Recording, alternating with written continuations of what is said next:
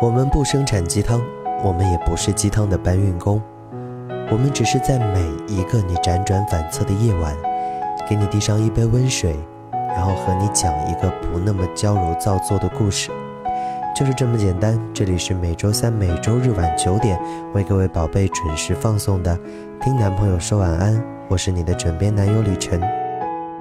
在读大学的日子里，我遇到过很多这样的人。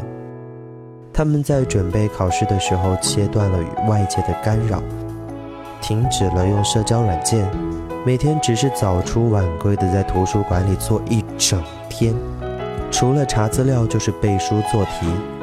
几个月的寂寞时光里，他们拼了命也要得到如意的结果。其实这个世界上有很多厉害的事情。都是一个人在寂寞的时候想出来的。人不应该害怕寂寞，而应该害怕自己浪费了寂寞的时光。因为寂寞是最好的增值期。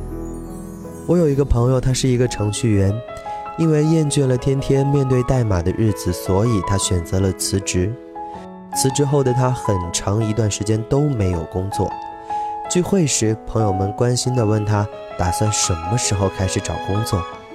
他笑着说：“暂时先不找吧，我还有一些存款，够扛一年的。”有的朋友就急了，说：“那也不能不工作吧？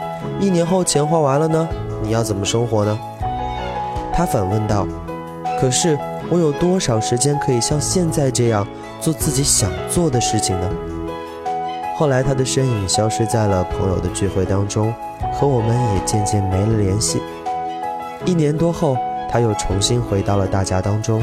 此时我们得知，消失的一年里，他考完了驾照，通过了健身，减肥了二十斤，读完了所有他收藏的书单。最重要的是，他自学考取了注册会计师，现在进入了一家会计师事务所，成功的进行了转行，而且还得到了比以前更好的待遇。他通过这些没有聚会、没有吃喝玩乐的一年寂寞时光。厚积薄发，暗自努力着，成为了自己喜欢的样子。相反，生活当中的大多数人没有利用好自己的寂寞时光，浪费了增值自己的机会，失去了改变自己的可能。那些寂寞的时光，明明可以用来学会一技之长，却窝在被窝当中度过；明明可以读几本书，却花在了韩剧中游戏上。到头来。寂寞的时光仿佛不那么寂寞了，可后来的后来，我们却会后悔没有珍惜匆匆而过的时间。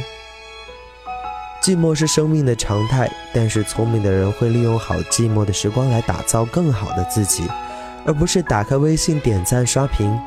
强者通过寂寞修炼，弱者浪费寂寞消遣。愿我们都能耐得住寂寞，增值成为最优秀的自己。我是今晚的主播李晨，感谢编辑哈喽猫，我们在此月色浓妆伴你入眠，各位宝贝晚安喽。